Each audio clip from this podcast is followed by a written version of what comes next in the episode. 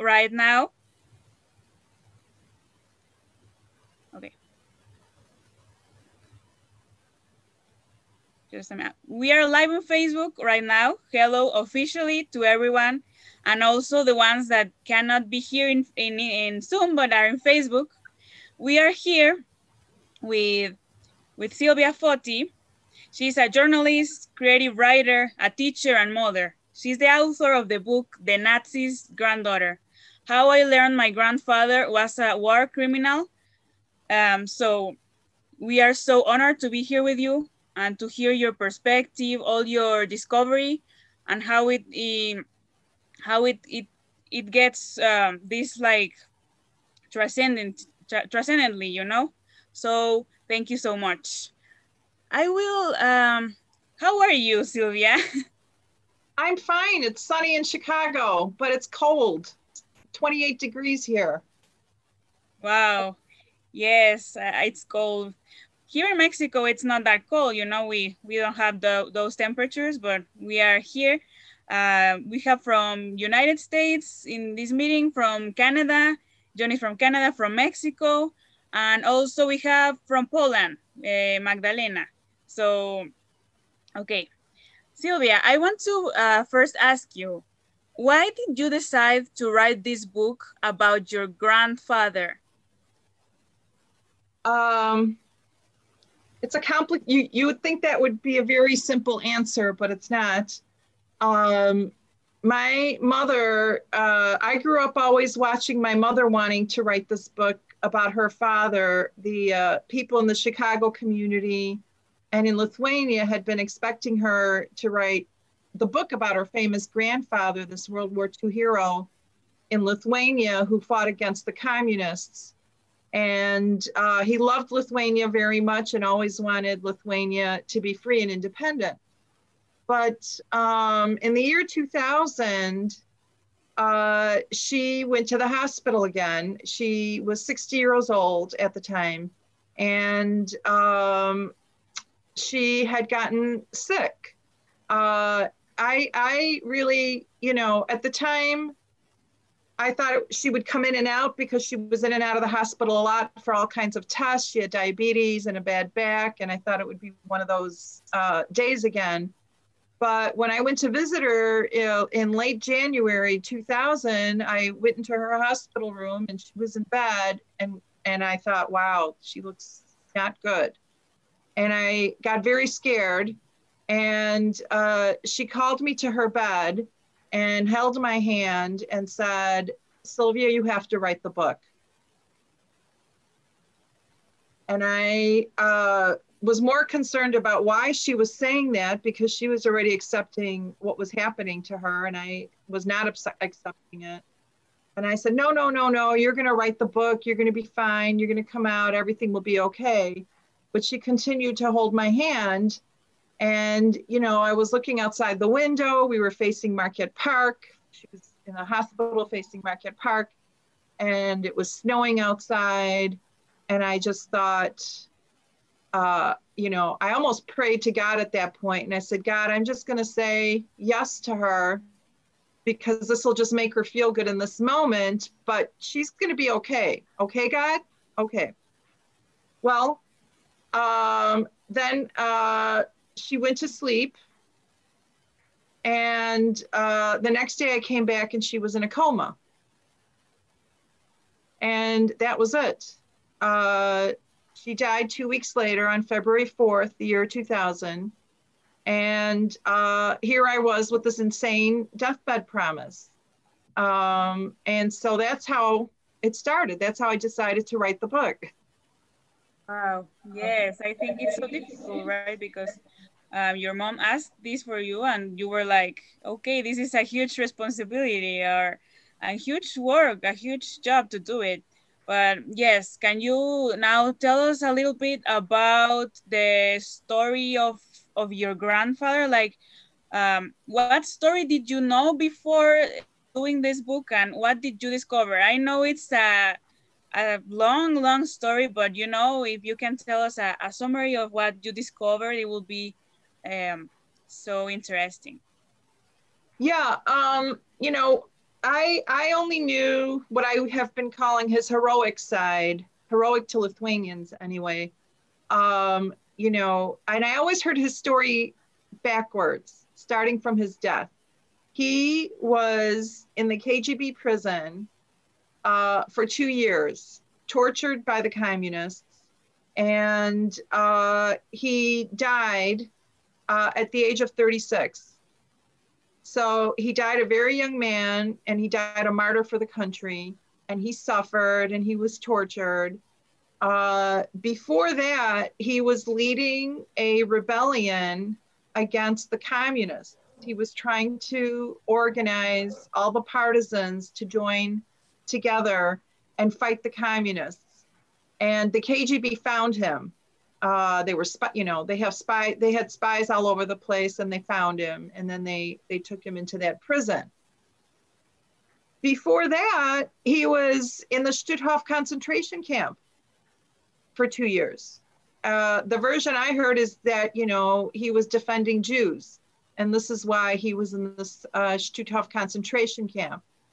Um, before that, he was the head of Šiauliai district uh, he was the, the district chief of Šiauliai, which is like a very, you know, the second largest region in Lithuania in the northwestern side. And this was during the Nazi occupation, but the version I, you know, had was that he was fighting for Lithuania and kind of acting like a double agent. And then um, before that, he was the leader of the uprising uh, in that area in Žemaitija in the northwestern part of Lithuania um, uh, in this uprising against the communists. And they did, they won Lithuania back against the communists. So, you know, I grew up, you know, he, he's very good looking man. He likes to write. Uh, he was in the military. He fought against the communists in these two rebellions, uprisings twice. And uh, he was in a Nazi concentration camp. And uh, he was in a KGB prison. And uh, all this only at the, you know, until the age of 36. Oh, yes, I think I we have here the, the photo of him but yes, um, that's what you knew before, right? Like, okay, he died for his country, he was tortured and all this, but what did you discover, right? I mean, while you were investigating and uh, searching for this book? Yeah, this picture, by the way, is uh, the day of his wedding with my grandmother. Oh. Um, so he was really uh, handsome. He is. My I, my grandmother said that she married him, you know, partly because he looked like a Hollywood movie star. So your um, grandmother was also was also very beautiful. You look like her. Thank you. Thank you. Yeah, they were a very handsome couple. And you're, a photocopy of her. Thank you. So, um, you know, it was it was a very uh, romantic story. I thought, uh, and and I thought, yeah, you know, I was a journalist at the time, and I and I was very, you know, sad that my mother, you know, had died. But I thought um, maybe this is a good project for me to have. Like it's sort of, uh, you know, in my grief, I kind of felt still connected to my mother, and I and I thought that um, I could get to my in Lithuania. Um, so so that so in October 2000, uh, uh, still that same year. No, actually, I should say this. In July 2000, my grandmother uh, was in uh, on her deathbed. She survived my mother by like five months, and and she says, Silvia, what's going on with the book? Are you going to finish it? And I said, Don't worry, I'll finish it. I'm young. At the time, I was, you know, 38. And I said, I'm not going to let it go like mom did. Uh, I'll get it done. Don't worry. And then she takes my hand and says, Don't write the book. Just let history lie. There's no need to dig around in there. And I, uh, had no idea what this meant, why she would say this. And I said, I can't, I have to, you know, I promised mom, of course I'm going to write the book. And, um, and she didn't like my answer. So she just rolled over, you know, uh, faced the wall and gave me her back. And I thought, okay, I'm just going to let her rest and I'm going to go. And then after that, she was in a coma and had, you know, and then died in July. So um, then in October, we took uh, my mother and my grandmother uh, to Lithuania. They both wanted to be buried in Lithuania, back to the homeland. And uh, my brother, who's in California, and I took, they were, their cremains there. And so we buried them in Vilnius. And um, then after that, we went to visit the school that he was named after. We were invited to visit the school. And uh, it's in Šukioniai, a little town way up in northern Lithuania. And it's a grammar school. And it's the Jonas Noreika Grammar School. And my brother and I come in, and you know, all the children are really cute and they're holding their flowers and they're singing. And uh, it's noon, and the director's offering beer to us. And you know, we can't say no, even if it's only noon and um, you know we're like treated like rock stars there. And then um, the director uh, says oh i'm so happy you're writing this book. I heard you're taking the project over for your mother. You're such a good daughter. And i said thank you. And he said um, and then i said you know as long as i'm here could you uh, let me know you know how you ended up naming the school after your grand after my grandfather. And he says, uh, well, we used to have a Russian name. And we had to get rid of this horrible Russian name and give it a good Lithuanian patriotic name. And uh, your grandfather was born in Šukioniai. So, um, you know, everybody agreed that that would be the perfect name for the school. And I said, oh, okay, well then that, you know, that sounds, that sounds great. And I thought that would be the end of the story. And then he takes my arm and he says, But you know, I got a lot of grief over uh, naming the school after your grandfather. And I said, Why did you get a lot of grief? And he said, From the Jews. And I said, What could the Jews possibly say about my grandfather, my wonderful, magnificent grandfather? What could they say? And he said, He was accused of killing Jews.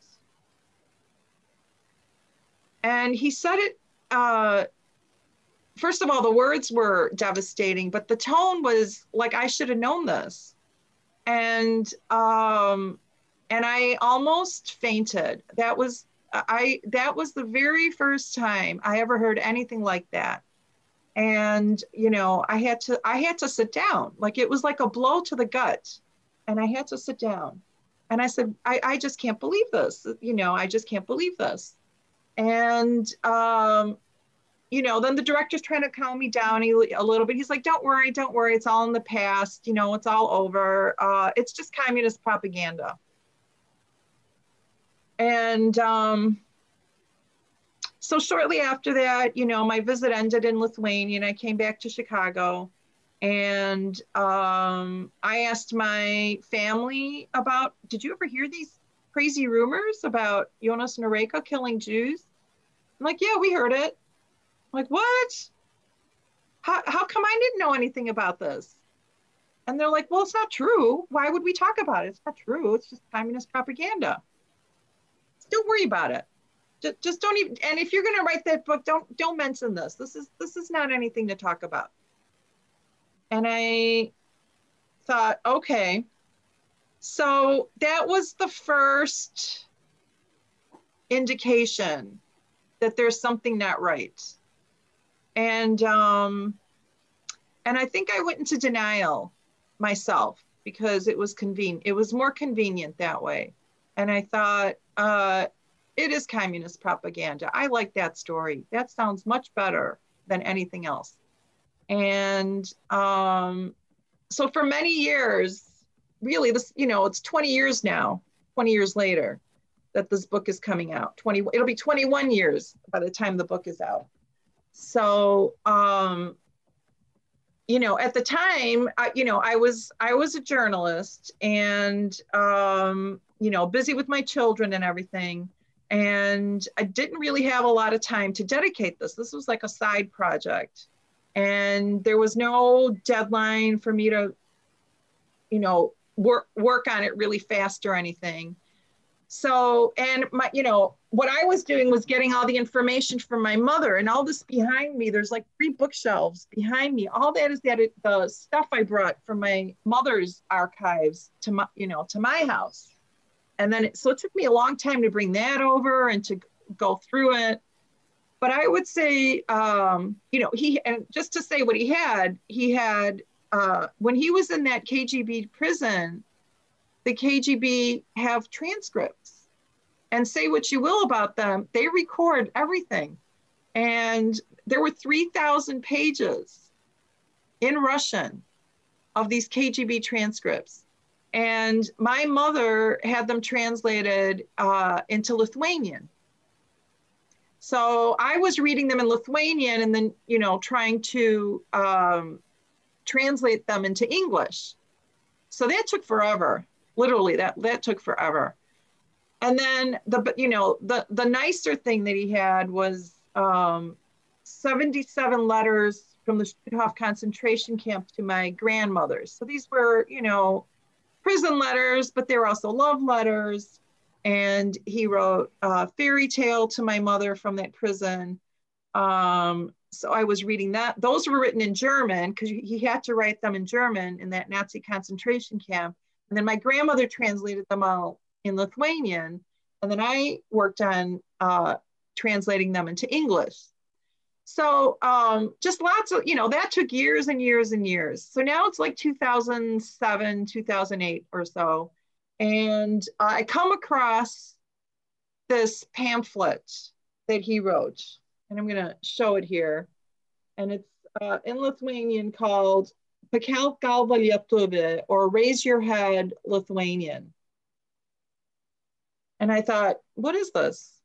It's written by Jonas Noreika, 1933. And I'm thinking it's going to be, you know, something patriotic. And I'm I'm reading it, and it's um, I'm just I'm like getting very very upset as I'm reading it because it's all about um, boycotting the Jews in Lithuania. Don't buy any products from Jews. The Jews are the foreigners. Why, why do they have all the good businesses? Uh, those businesses should all belong to Lithuanians. This is not right. Don't, don't buy anything from Jews anymore. So it's 32 pages of this. So when I finished this, I was ill. I, I was sick to my stomach and I thought, this is not going to help. You know, this is not going to help. So, but then I saw um, something that my grandmother had written, and she had written uh, in Lithuanian, Vidishin Veju Metu Vyrukas, 22 year old young man. So it's like I, my grandmother appeared from her grave and told me he was just 22. He, he didn't really, you know, he's just a hothead. Uh, you know, you don't have to take this too seriously. So, um, and he didn't ask to kill Jews in here. He was asking to boycott their businesses. So I was already rationalizing. And uh, so, but again, you know, I by this point, I thought, uh, you know, I'm a journalist and I'm going to have to address this. It's not like I can not address it. So, uh, but maybe I'll exonerate him so I was t- trying to convince myself that I'll just prove that, you know, that none of this is true. So, um, so that that's how I convinced myself to just look into all this. And, um, and then I decided I had to go, you know, I was uh, having trouble writing it as a straight biography. I was trying to write it as, just a chronological biography of his life. And um, it was not working. It was not working. It was not working. And uh, at that point, I convinced my, myself to get another degree. Well, first, I convinced myself to become a teacher so that I could have the summers off. So uh, I became a high school English teacher just to have the summers off so I could work on this book. And then after I got that degree, I decided to uh, get another a creative writing degree, creative nonfiction. Um, and that's where they convinced me, my professors, that I should make this a memoir and make this a story about uh, my journey in trying to figure out who my grandfather was. And they also, they were like my mentors. They also said, the story is about the Nazi occupation. Forget everything else. And you need to really dig into that. And what you are finding is just the tip of the iceberg. So you brace yourself because you're going to find some stuff you're not going to like, but it's going to be a good story. So, um, so with their help, I would say that was a big turning point for me is going into that creative writing program. And that changed everything for me and my approach and everything. And it gave me some courage. Uh, I had some structure and some some courage, I guess, to look into this. So so then I found this book. And this is called Masinė žudynės Lietuvoje, or Massive Slaughter in Lithuania. And it's about the Holocaust in Lithuania. So I'm opening it up and I'm looking at the index and I'm like, please don't let me see Jonas Noreika. Please don't let me see Jonas Noreika. I don't want to see Jonas Noreika. And there he is, Jonas Noreika. Wow. So I opened it up and um, this is where I find orders that he had written as district chair of Šiauliai. And this was this was it. This was the turning point where I said, okay, now, now this is it and and uh, this is an order from August 22nd, 1941. And he's ba- he's asking all of the Jews living throughout all of the Šiauliai region to be rounded up and brought to a ghetto in Žagarė. And then, um, you know, in October, they were all slaughtered. And so um, after I saw this, I said, okay, this is it. Now I'm really, now I'm, now I'm angry that I was um, lied to about his role in all this. And I'm going to finish this if it's the last thing I do. And I vowed to myself, I don't care what I find, I'm going to find it and I'm going to publish it. I'm going to get it published. And um i think it's so brave of you you know because of course he has this he had this important but terrible uh, role in in world war ii and holocaust. And we all know that this is so terrible you know but i think it's so brave of you to bring out all this story. To, so this never happens again right? Yeah yes i think it's very important that um the truth be faced. And I, I am like, you know, every other Lithuanian who doesn't want this to be true. But if it's true, then you got to face it. Because in some ways, it's more, it's been so traumatic to discover this uh, horrible, horrible truth, and then to be lied to about it, and then to and and then to go from thinking he's a hero to you know finding out what a horrible person he was like that's very traumatic too. So the, the lying is horrible as well. I mean, what he did is, you know, there's no doubt how bad it is, but then the cover, the covering it up is also bad. yes, of course. Well, normally yeah. we. You take questions. I can, uh, yes. There is a question there, Eva. You want? Normally we we answer questions at the end, but I want Eva to ask you right now uh, the question he, she has. Of course. Yeah, I understand how traumatic uh, this must have been for you to find this out. And your aunt did not want you to write the story because she probably she knew the truth. My but grandmother, your mother, uh, when your mother asked you to mm-hmm. write the book, did she want to you to stay in the in in ignorance and write the book about him as a hero, your grandfather, or did she want you to you think dig and maybe this uncovers the truth? Um, that's a really good question, and I can only guess at the answer. I, I'm not sure. I don't. She, you know, I finally decided she must have known. She must have heard these rumors, and it was my grandmother who asked me not to write the book, not my aunt, my grandmother, his wife, my mother's mother. yeah. So it's even worse. Uh, so um, my mother was two years old in 1941. So I don't think, I don't think she really knew. I don't think she knew. I think my grandmother knew. I think my grandmother Wow. knew though. So I think my mother, as she was writing this book, interestingly, when at the age of uh, 55, she got her PhD in literature. And that's a very late age to get your PhD. And you know, at that point, I didn't I didn't get it. But having walked in her footsteps and struggling and struggling and struggling with the story, I also went for another writing degree. So I now I think she got that PhD in literature to wrap her head around trying to write this story. Mm. But because she was the daughter, I don't think there's any way she could have done it. There's no way.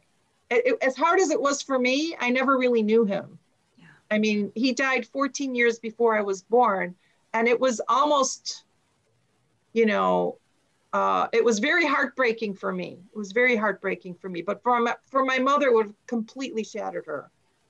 Um, so, but but my mother had not faced this either. I think she was in a lot of deep denial over it. So when she gave me the story, I don't think she took all that. She just had all this in mind. I I think she was just thinking, I didn't do what I was supposed to do about my father. I'm going to pass it to my daughter and hope she can do it. She just kind of passed this story on to me. Uh, I don't think she would have wanted me to dig into all this, to tell you the truth. I don't think she would have. My grandmother definitely didn't want to. And my mother probably would not have wanted me to. But because they were both gone, Yeah. I was able to, because if they were alive, I would have never written this. I would have never done it. They would have convinced me, they would have stopped me, and I would have bowed to their wishes if they were alive. I, I wouldn't have been able to do it. Well, I want to thank you for having the courage to dig and to write this book. Thank you Thank you, very Ava. much. Thank you, Yeah, Ava. I have a question at the beginning. That you didn't know your grandfather, you know your grandmother and your mother, but when you started, you you uh, you you describe in your book that you have your life like if there was your grandfather was all the time with you.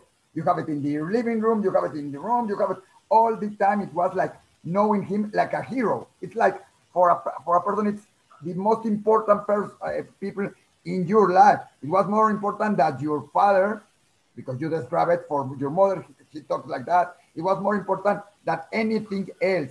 And suddenly you start, you, you, you have the, the option to write the book.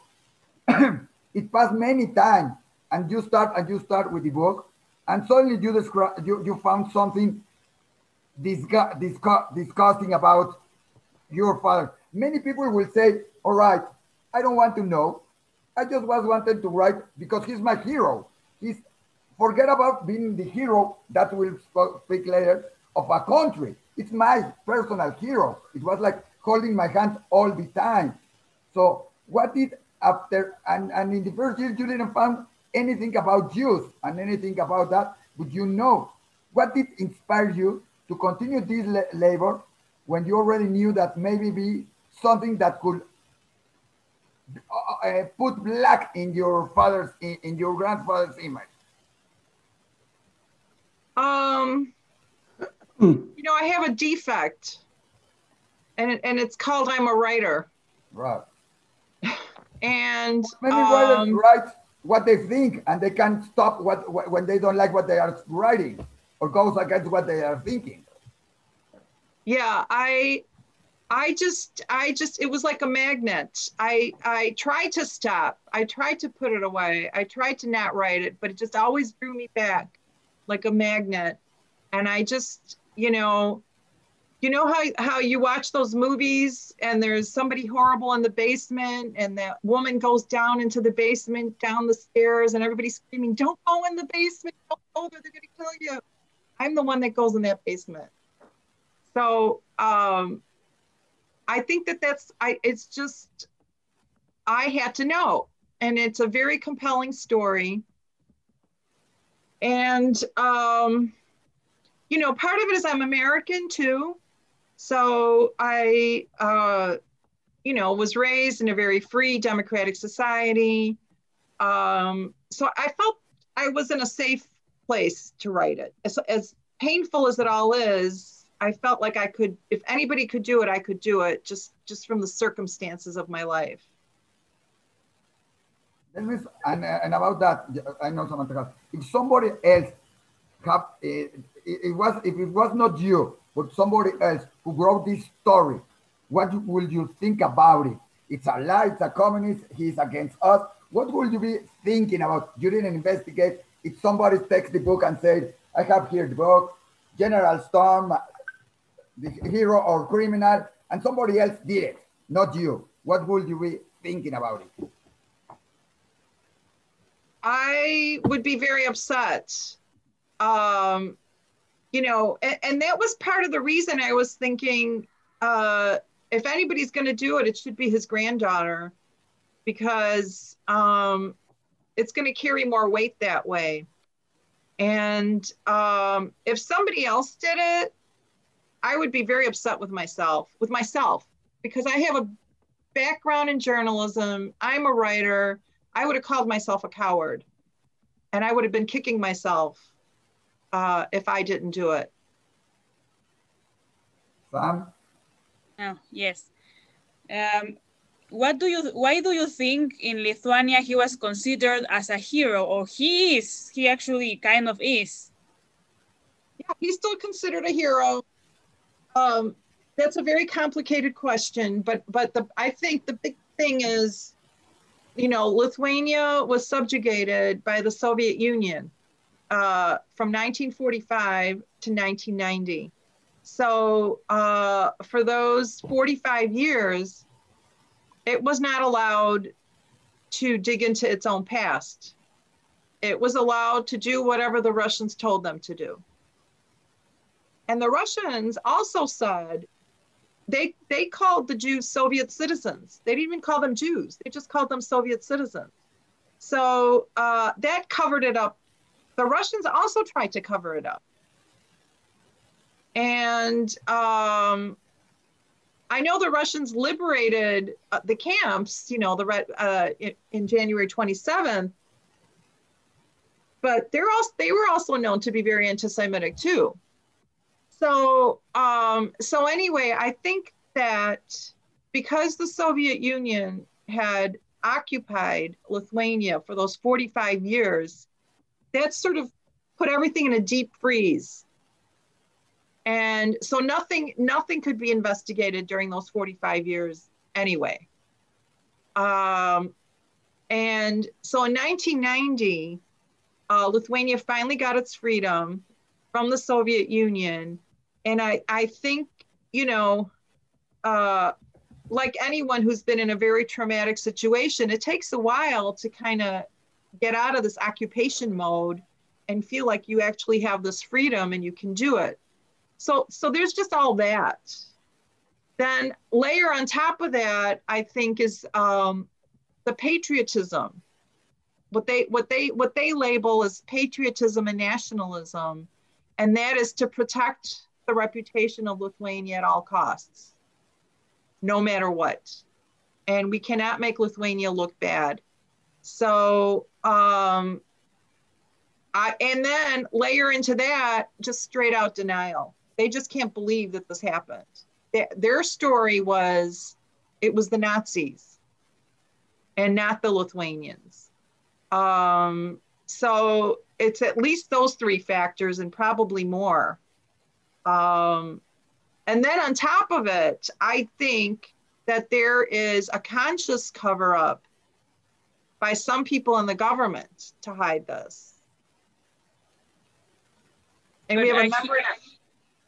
I was just going to say we have a member in our audience, uh, Grant Gochin, who is, you know, really instrumental in in uncovering what the government has been trying to cover up. He's suing. Wow. He has been suing the Lithuanian government for Holocaust distortion and denial uh, about my grandfather, asking them to remove the honors on my grandfather and um, and I, you know, I wrote a letter of support in there too, and he's taking this uh, all the way to the European Court Commission. This whole thing, so so it was, you know, this little family story is now like blowing up into this big international issue. Wow. Yes, because I think the the question is like, why is he is he considered a hero? You know, because he also has a he he had a plaque right in Lithuania. He was like, I don't know, uh, so important for them. So it's like amazing, right? I think he, it was because he was a, a soldier that uh, fought in the war, right, or something like that. But it's, you know, understand. It's not understandable for us to to consider him as a hero uh, after knowing all the things you have discovered, right? Right, and this actually the plaque has a lot of a lot of history already. The, this is not even the original plaque.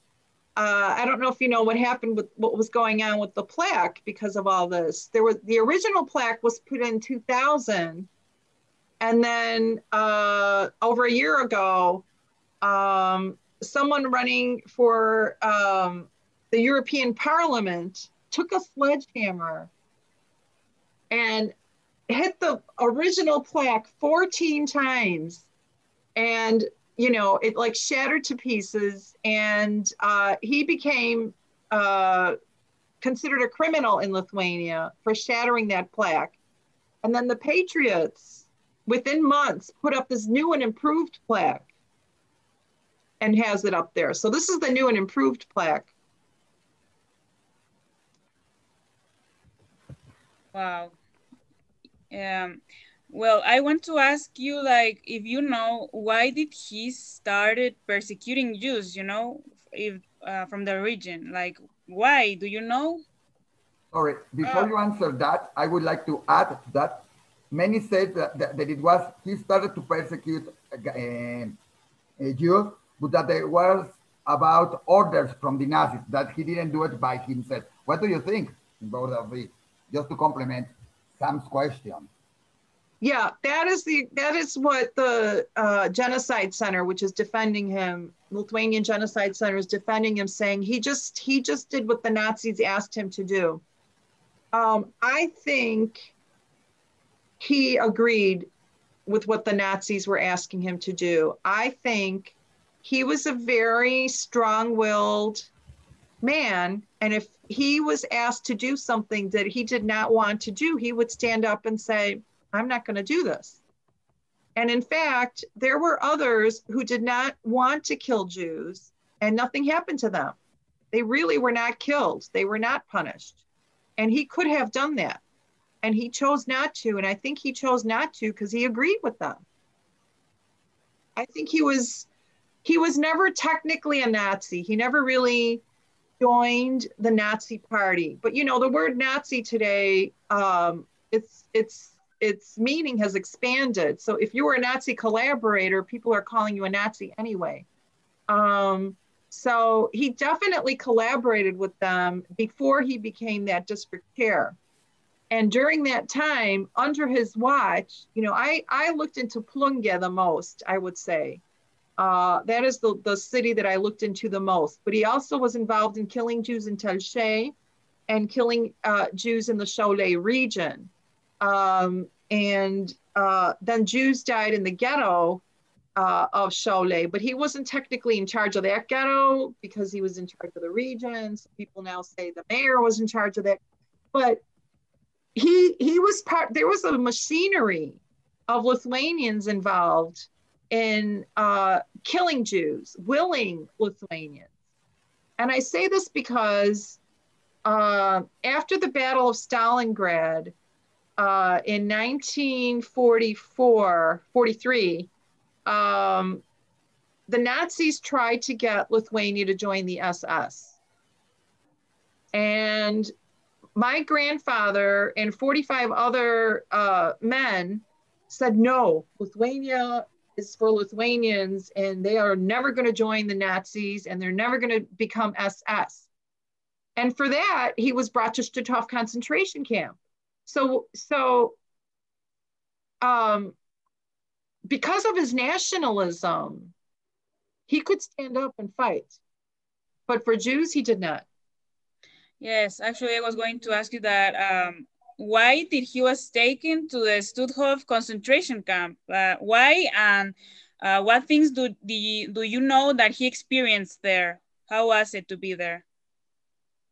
Um, he was brought with 45 other men, and uh, they were brought there because uh, of defying the Nazis and uh, trying to get all of Lithuania to defy joining the SS. So they never got Lithuanians to join the SS. And this this is, you know, a proud moment for Lithuania. But it, it still doesn't compare to their role in killing Jews. Um, and so in the Stutthof concentration camp, for six weeks, these 45 men suffered like everybody suffers in a concentration camp. It was horrible half of them died. They were beaten, they were tortured, they were starved. It was bad. And then half of them died. But within six weeks, Himmler declared that these Lithuanians will be now honorary prisoners. And this is funny because as a little girl, uh, my grandmother would, you know, uh, or you know, would tell me about this. Oh, you know, your grandfather, he was an honorary prisoner in Stutthof concentration camp, and I thought, oh, what an honor. But then when I was investigating the story, I'm like, wait, Himmler made him an honorary prisoner. There's nothing honorable about being called honorable by Himmler. So what what is this? What does this mean? This is this is there's no honor in this at all. And uh, so that was another revelation for me too. So after that, their lives were considerably improved. They, they never got wonderful food, but they didn't have to work. They had all the, they had freedom. They could just walk around. Um, they had a radio in their barracks.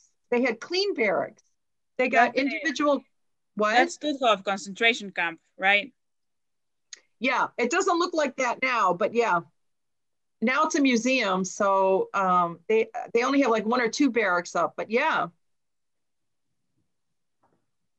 Yeah. Uh, would you know the name of the concentration camps? Stutthof. Thank you. It was in Germany, right? Um, Poland, yeah, Poland. occupied by Germany, yeah. Okay. Now it's Poland. Gdansk, think... in Gdansk. Ah, in Gdansk, Gdansk. Okay. Um, I think Isaac is going to ask something. Silvia, we know that in Lithuania, they have a very important Jewish community some time ago. It was very important. Uh, we know uh, cultural and everything, but the, but the Lithuanians didn't feel that they were part, that the Jews were part of the of the country. That you describe it also in your book. And also the Lithuanians tried to forget this part of the history and saying it was under the occupation of the Nazis, under the occupation of the Russia. It was, it's like trying to, to, to, to mix the history and to forget something. And you, and you put a lot of that in your book. Tell us a little bit about what you describe about what was to be a Jew. I know you, your family was not, but how was it in Lithuania and why all of these hate for the Jews? Remember that also you say it in your book, 95% of the Jewish community were murdered there, no? Yes, 95% of the Jewish community was murdered in Lithuania, and it's the highest percentage of Jews murdered in all of Europe during the Holocaust the numbers are about 200,000, but that's 95%. Like they, if they could, you know, if they could eliminate them, they did. And they almost had, you know, 100%. so um, the Jews in Lithuania kept to themselves. They had their own uh, communities and they had their own language and they had their own schools. And uh, they, they were they were perhaps more intellectual. Uh, they they um, studied harder. They were more professional. They had more businesses, and they very much kept to themselves. They didn't want Jews didn't want any of their children to marry Lithuanians, and Lithuanians started to feel the same way too. Um, so there was very little uh, or not enough, I guess, personal interaction between the two groups. So, so they were living in Lithuania, but they isolated themselves very much. And I think this brought up a lot of resentment to Lithuanians because they saw how successful many of the Jews were becoming. And um, they were envious, greed. They were they became greedy and envious, and they thought it wasn't fair. And um, I think that resentment, you know, found a way to turn into murder under the guise of having these orders from the Nazis. You know, it's like telling a diabetic she can finally have sugar. Wow. They, they wanted, I think they wanted to do it. And they had uh, full freedom to go ahead and do it. And and the worst part of their humanity, if you can call it humanity, came out. And it was sort of I, I don't know, I, I I understand it as just, you know, they were some kind of hypnotism or something. They just they just it was mad it was a madness that had overcome the whole country. Yes, it's unbelievable, right? All the days that happened and also that that greed made them you know um, commit all this murder. It's terrible but yes as we have said it's so brave of you to dig on this um, story. Um, and when your when your grandfather came out from the concentration camp why what did what happened with him you know after war? Yeah so he was released uh, in January, uh, 46, no, 45, 45. And um, then he um, tried to get back to Lithuania, but on his way, he was conscripted into the Russian army. So in May 1945, the Russians took him, made him join their army. And then I don't know anything about his time in the Russian army. I don't know. I couldn't find anything. But uh, he was released from the Russian army, and then he went to Vilnius in like November 1945. And then in November 1945, he started connecting with other people who were in Stutthof, and they started kind of forming this little rebellion group uh, to rebel against the communists. And I think he was trying to repeat what he did with the Germans uh, in 1941. The uprising against the Germans, I mean, against the communists in 1941, with the help of the Germans, was successful, except then the Germans took over. And, and as they were working with the Germans in 41, the Germans were promising Lithuania would have its freedom, but if that was just a big lie. But in 1946, he thought the United States and England would come in and help Lithuania fight against the Russians. And that, of course, never happened either. So he was trying to repeat what happened in 1941 against the Russians again in 1945 46, and it completely failed. And um, and they caught him, and he then was brought into the KGB prison where he was there almost two years. Now that you are uh, telling us about the K KGB prison, can you tell us about uh, his that prayer book he has? He had there. The prayer book. Yes. Oh. Yes. Um. I have it somewhere in my office, but I think I have Uh, the, the picture because I was uh, reading. Oh, no, this is not the picture. I was reading about this and No, I think have the it's, article. hold on, I have it. Okay. Well, meanwhile, she's uh, searching it. I, I'm, I wanted to show you where's, where was Stutthof concentration camp. Uh, Stutthof is right, right here.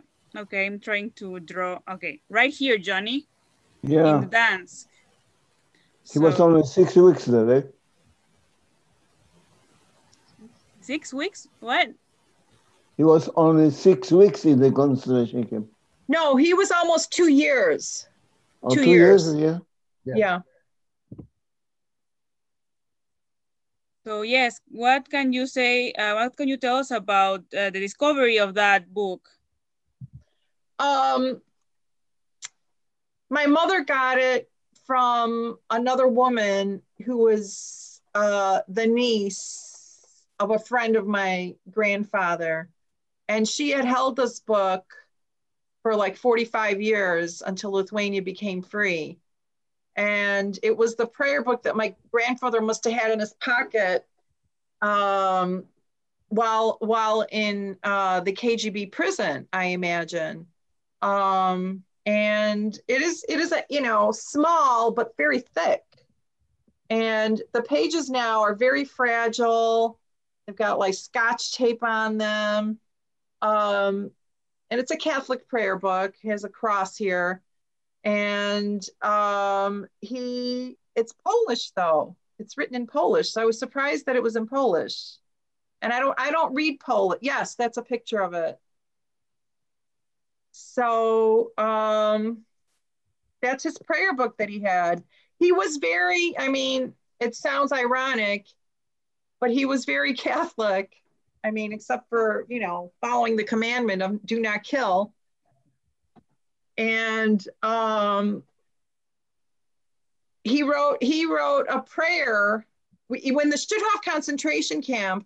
He wrote a prayer that was reprinted in a, a, priest's memoir. One of the one of the men there was a priest, and he wrote a memoir, and he reprinted that prayer. And that prayer now is on my grandfather is on the gravestone of where my mother and grandmother are buried. We were trying to bury my grandfather in that spot, but we could never identify his uh, bones because of the DNA analysis. So in the end, it's just my mother and my grandmother are there. Yeah. I could not imagine what will happen if somebody tomorrow says in the United States that George Washington was not a hero, that he may be some criminal, or Nelson Mandela, or, or I don't know. Well, Christopher Columbus. Christopher, Columbus. Let's say Columbus. No, he can discover, but he did it like, like he was not a hero. He didn't fight to get a liberty. I don't know, Bolivar in, in South America. What was the reaction in Lithuania when you take out your book or you start digging and say, wow, and not, not only in Lithuania and the government, with your friend, you were part of a Lithuanian community in Chicago. And what was the reaction when somebody tells you, George Washington is not more, Noreikis is not a hero? What is the reaction? Uh, anger, a lot of anger, uh, hate, uh, disbelief, um, just, um, you know, I, I've gotten hate mail and, uh, you know, I'm accused of profiteering and making and be, oh, I'm, I'm told I'm a KGB spy now. All right. Uh, I'm a Russian spy now. Still waiting for my millions from Russia. But, um, you know, it's so much. All I can say is it took me about 10 years to really accept the truth. And that's because I was working at it and digging and trying. So if, if somebody is not even working at it, it's it's much easier to say it's not true. It takes a lot of and it took a lot of internal work to come to terms with this. You know, um, I felt very guilty, even though I I was not even born in World War II. I felt the stain and the guilt of my grandfather in my own soul. And I am trying to atone in some way for his sins, if that's even possible. But um, I, I just have this strong desire and strong need to just try and at least reveal what happened and the truth and face it, you know. Um, because I was very proud of him when I thought he was a hero. And I, you know, I felt like I was a little princess uh, with that story. And then to have that taken away and really to become the, the most horrible type of person, you know, involved in this genocide, um, really is is so hard. It has, it has been very hard. Yes, I think it's of course a horrible discovery, you know, but I think it's so important the labor that you're doing because, as you said, this is not just a familiar story. You are like uh, like making come out this true story about Holocaust in Lithuania so I think this is a really important labor that you're doing um, because they they deny, right, as you said, that this happened in some way.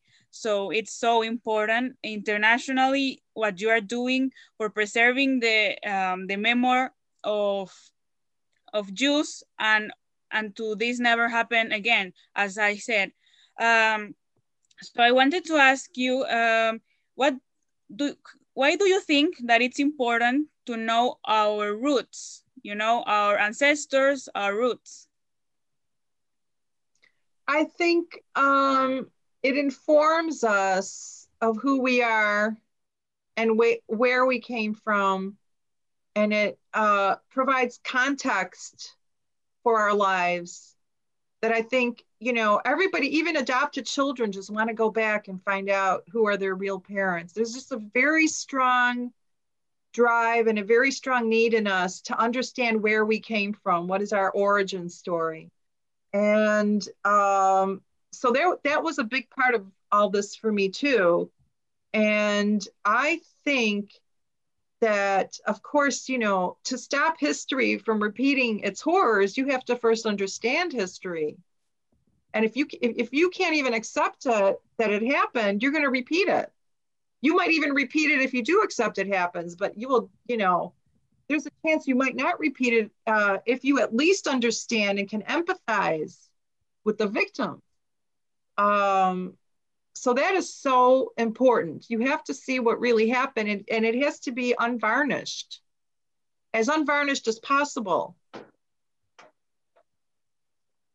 Yeah. Yes, I think that's so important. Well, I will uh, do another meeting for telling my story and my link to Holocaust. But as uh, many of you know, we discovered that, yeah, uh, many of our ancestors or our family was murdered in Poland because they were Jewish. That, that's also a, a hard truth, a hard truth to, to discover because we didn't know that just four years before.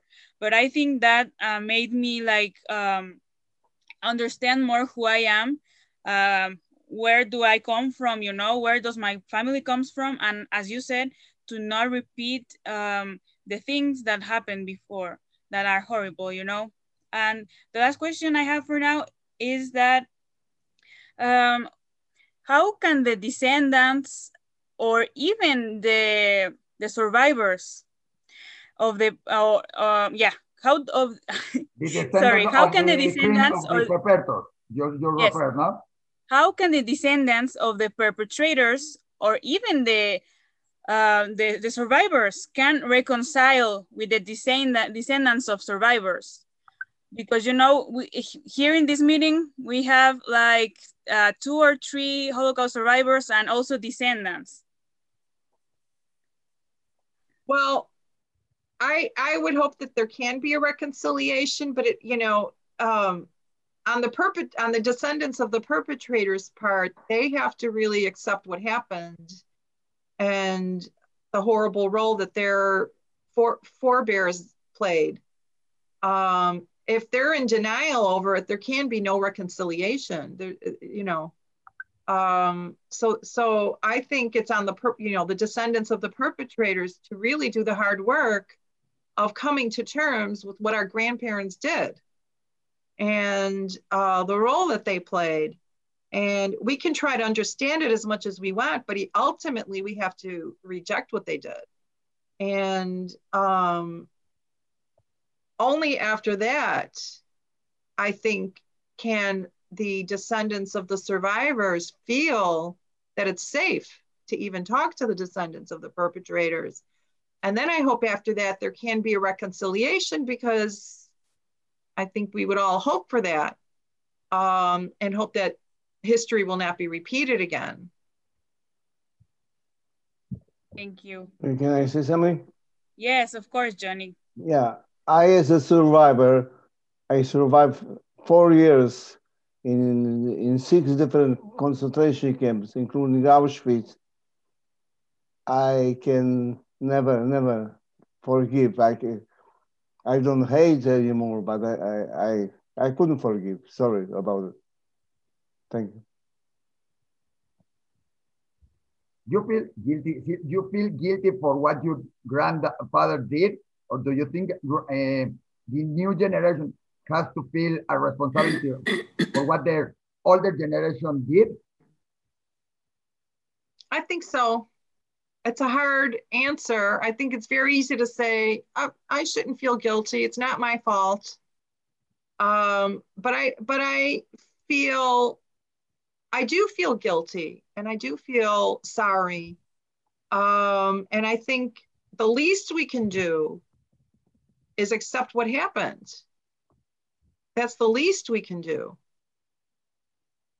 Can I say, as a as a child of a survivor, I feel as as you in a different way because I carry the pain of all the years of of you know I tried to make take away the pain from my father. He it haunted him. He had nightmares. He never forgot, and he lived with it every single minute of his life. And I spent my childhood trying to make it better for him and my adulthood every every single moment of my life i always tried to take the pain away. And i never could. And i still carry that burden on my shoulders even though he passed almost four years ago. Yeah. I still carry this pain with me. I've seen a documentary once about children of the Nazis who did all the killing. Uh, and the reactions are very different. They all feel guilty. Some women never married or get, got themselves uh, sterilized so that they wouldn't bear any children. I heard of other uh, people who converted to Judaism and went to live in Israel uh, as a reaction. Um, it's it's very different how people react. I've also met some uh, um, righteous Gentiles, very Catholic ladies whose whose fathers or grandfathers were SS and who dedicated their lives to teaching tolerance and to teaching the Holocaust so that it would never happen again, and who worked for Jewish causes all their lives. And I met two of them in Auschwitz on the March of the Living. So and they kind of reconciled me somewhat with the hatred that I grew up all my life for Germans. So th- there are many ways of reacting, but most people feel very guilty and responsible for what happened. They're in denial. Oh, sorry. How do you deal with the deniers, though? Like, like you, you're saying that people actually feel guilty but there's also a lot of people denying that the Holocaust ever happened, and that is is such a horror that, that is unacceptable. But it's either totally stupid or they want to protect themselves from the truth. They don't want to believe that this could have happened. My belief is well of course we all know that it's not even being taught in most schools a lot of people don't even know what the holocaust is and i think in another 30, 40, 50 years, there's going to be much, much, much more denial than there is now because all the survivors will be gone and people will just question it. Well you know the the you know those movies those pictures oh you know anybody could have made them up. And that's the problem. That's and how do we combat that?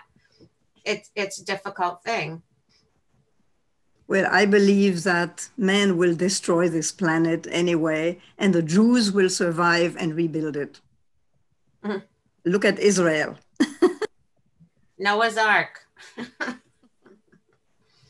yes, thank you for the comments. We have um, a couple questions in the chat, but I want to, uh, before that, just to take a, a, photo of the meeting because I always uh, kept keep these photos, you know, of, of the meetings.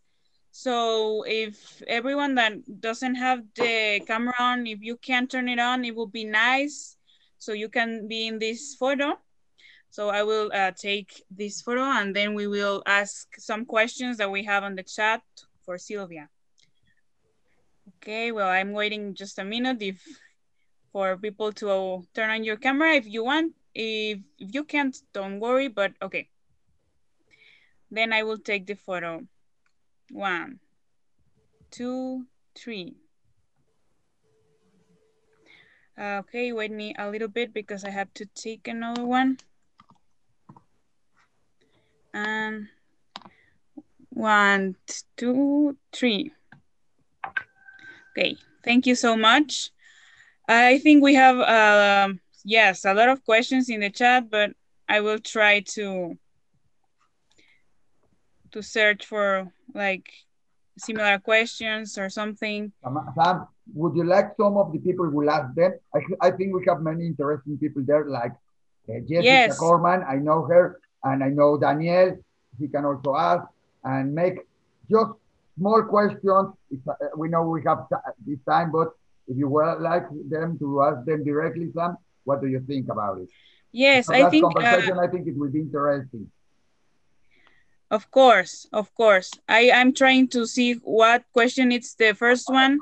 Jessica Corman was the first one. Okay, Jessica, do you want to? Uh, um...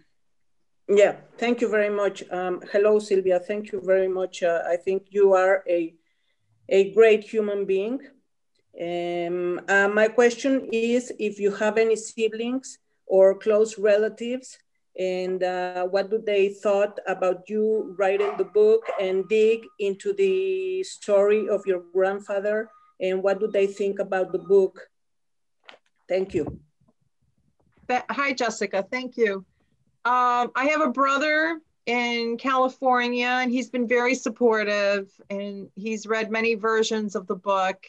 And uh, he has been uh, going along in this journey with me and I've been keeping him informed, and he's he's been very good about it.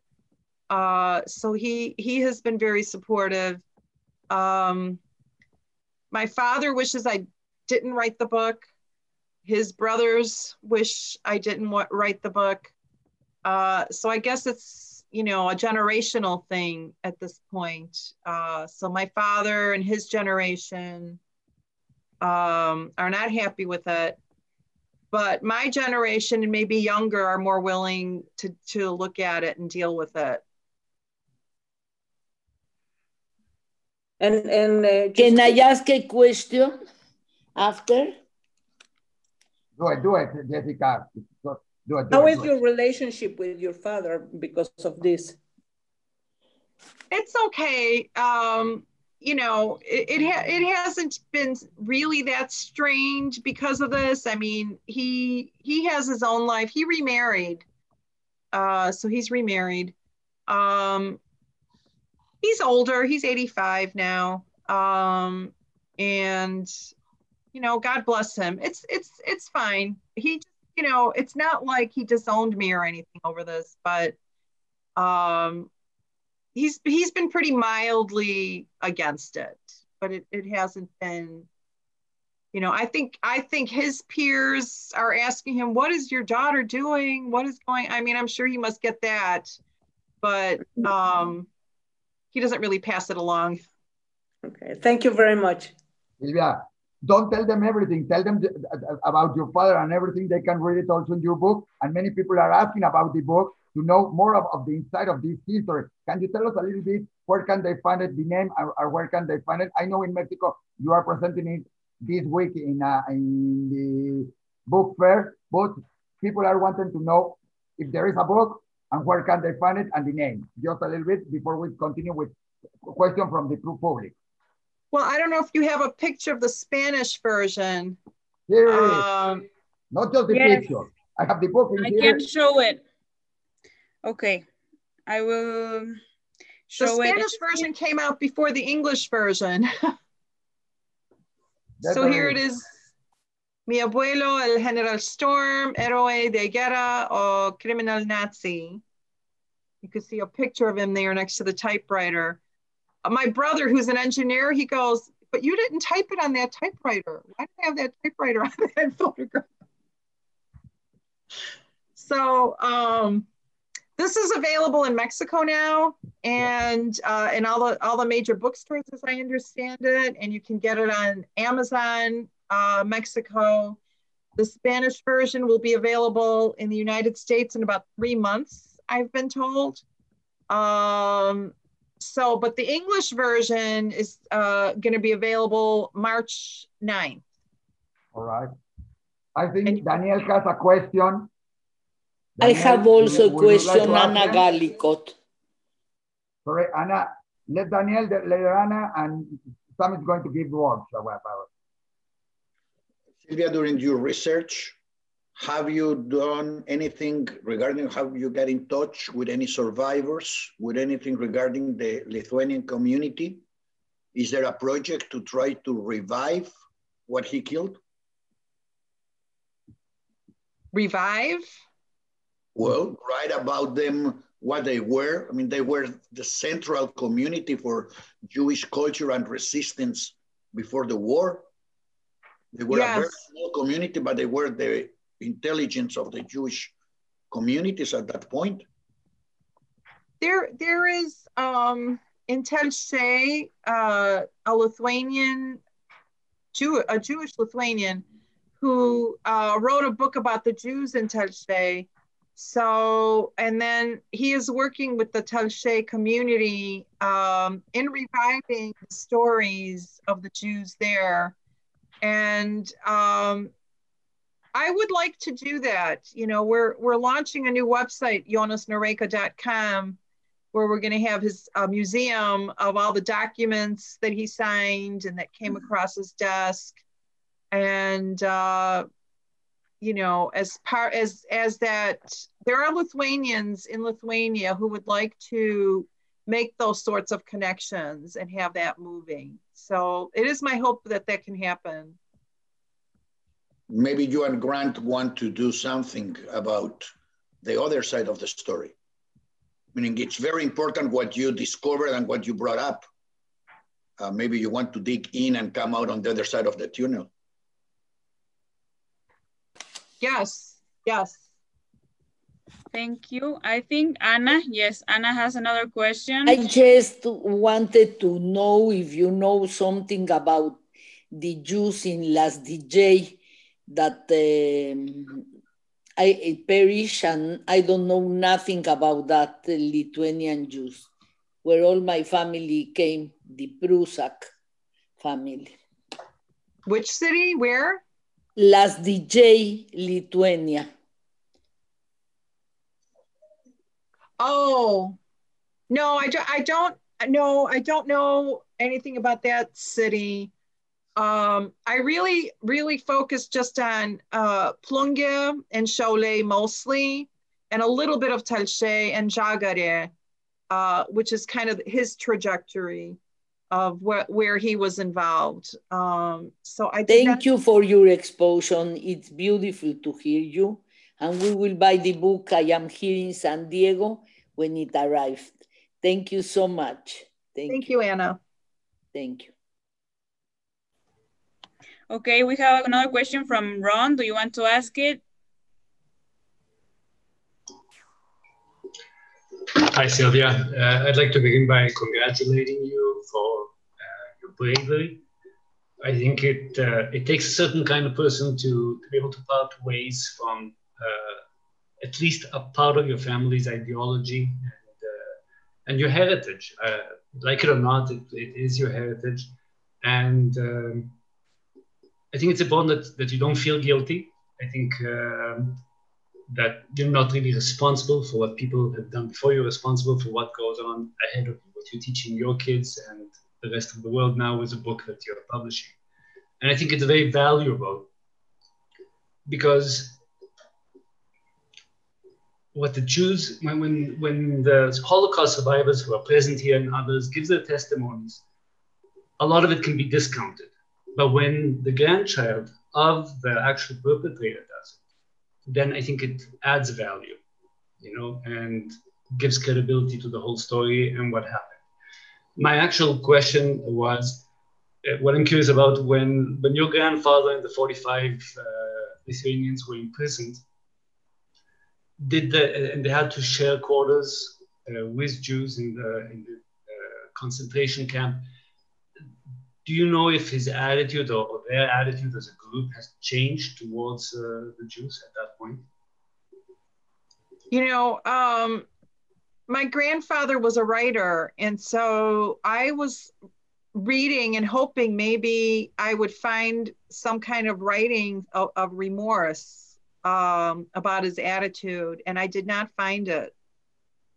Um, they were also in separate barracks from the Jews. They did not share the same barracks as the Jews. They had separate barracks.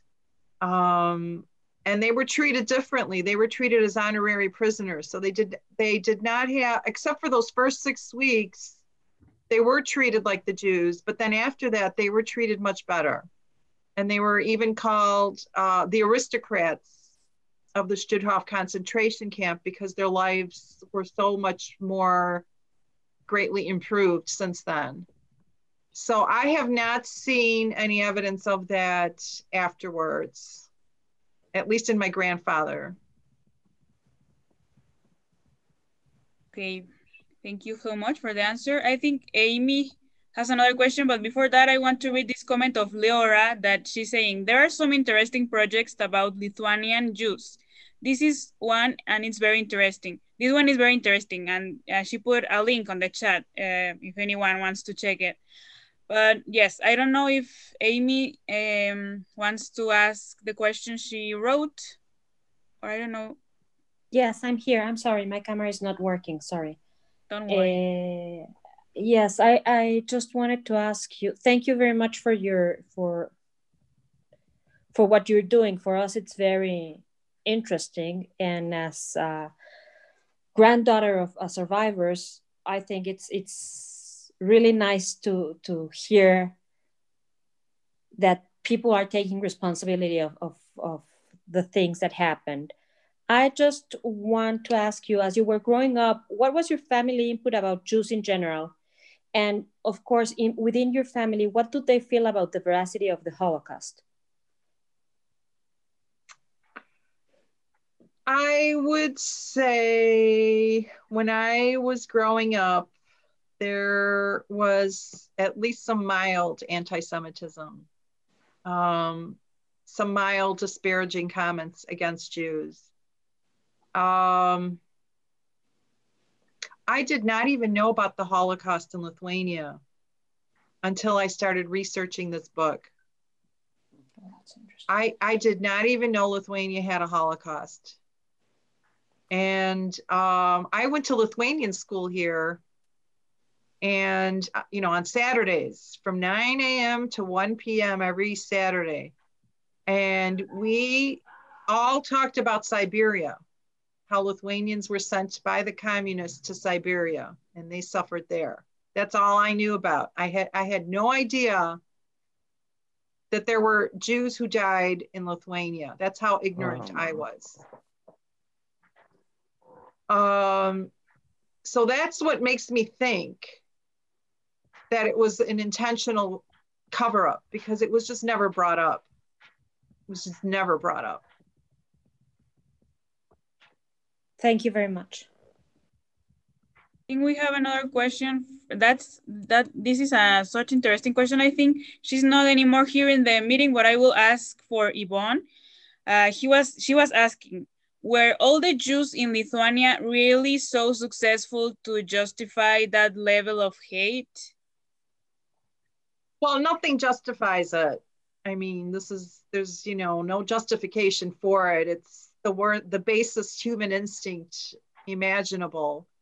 Um, that's just what I heard. So uh, I'm sure they were not that successful. And even if they were, so what?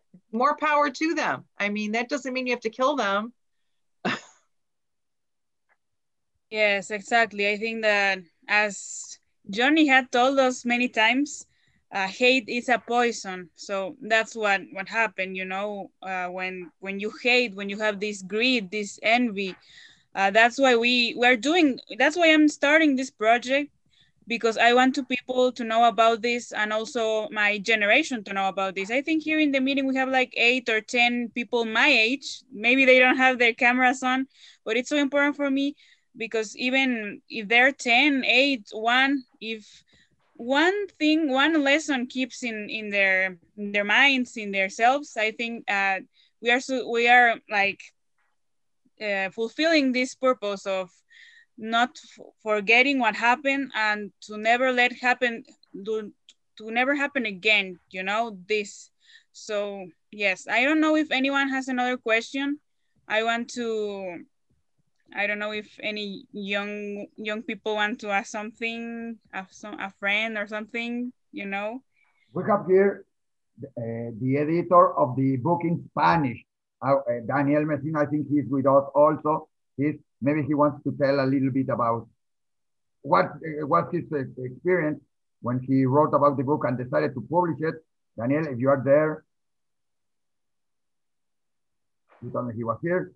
Just everybody to know, uh, Silvia speaks a very fluent Spanish also. She will be giving the presentation of her book in Spanish next uh, December the, the 2nd.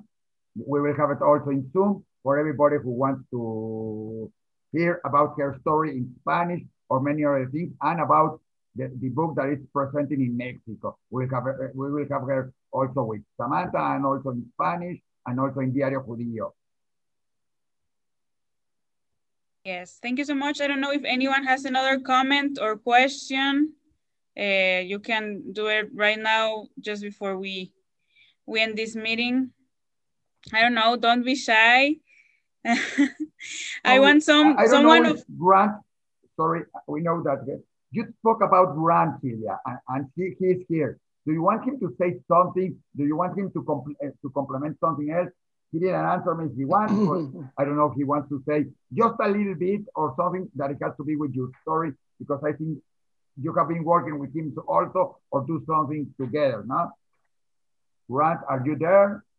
Uh, can you hear me? Yes just if you have a little bit, a short comment or something about Silvia work. I think okay. Silvia Foti is one of the bravest people in the world. Think, I'm sorry? No, he's translating, but he has the microphone. Keep speaking, Grant. Uh, I think Silvia. Foti is one of the bravest people in the world.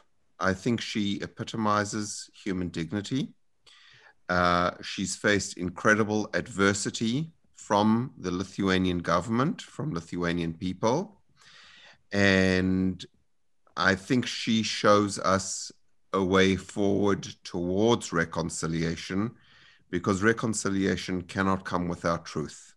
So um, she's faced down intimidation from the Lithuanian government in exposing truth about her grandfather and if there were more people like Silvia, I think we could walk a new path um, into the future. Thank you, Ron. Thank you. Okay, so yes, if we don't have any other question, I, I just wanted to, yes, you, to ask, what you do you? See? Uh, I'm Daniel. Oh, yes.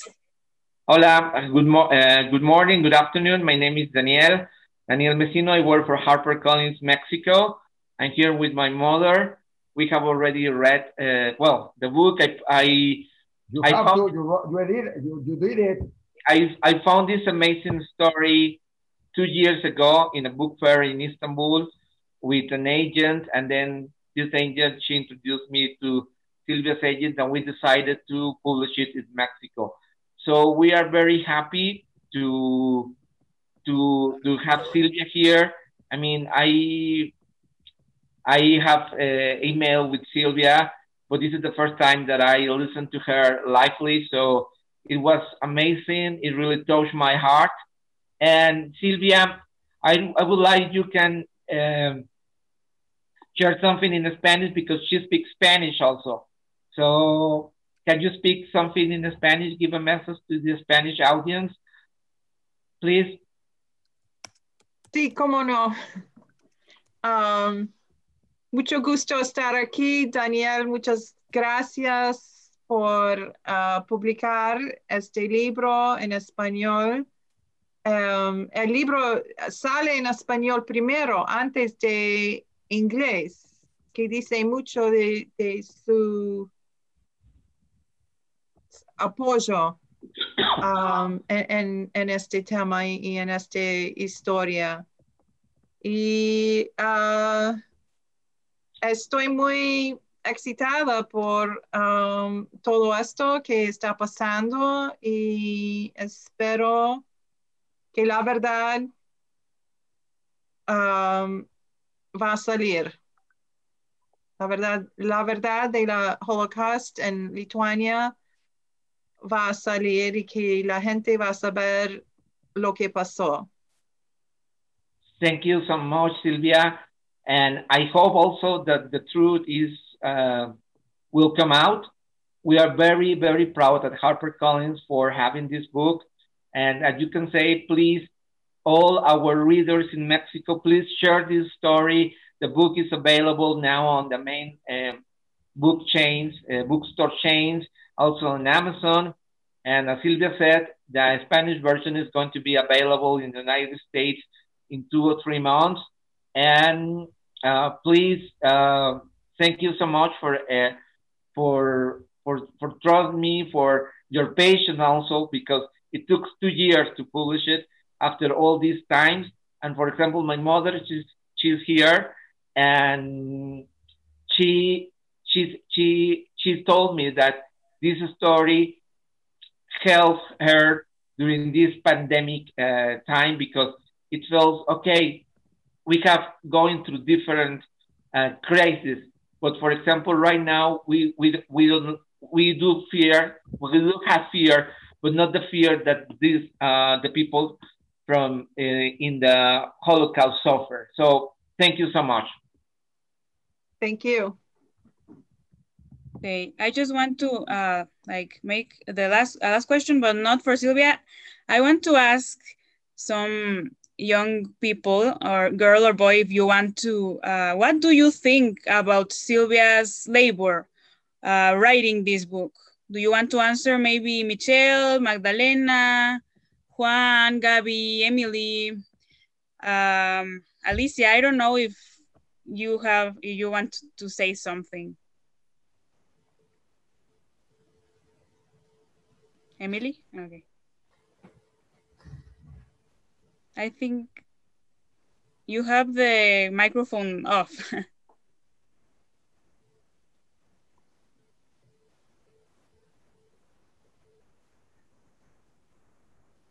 yes. I'm I'm sorry. I think I had a little bit of trouble. Um, well, first of all, I just wanted to say that there is absolutely no place for hate in this world and that is something that happened before that made all these terrible situations and hearing these stories makes you realize um, the power of truth in our generation especially because of everything that's going on nowadays you know we can't compare the things that are happening now with the things that were happening before but it is our job now to listen to these stories. We have the privilege of speaking to all these people, to survivors, to um, children of survivors, and you know, tell the story to other people. And if we have kids, then we can carry on these stories. So um,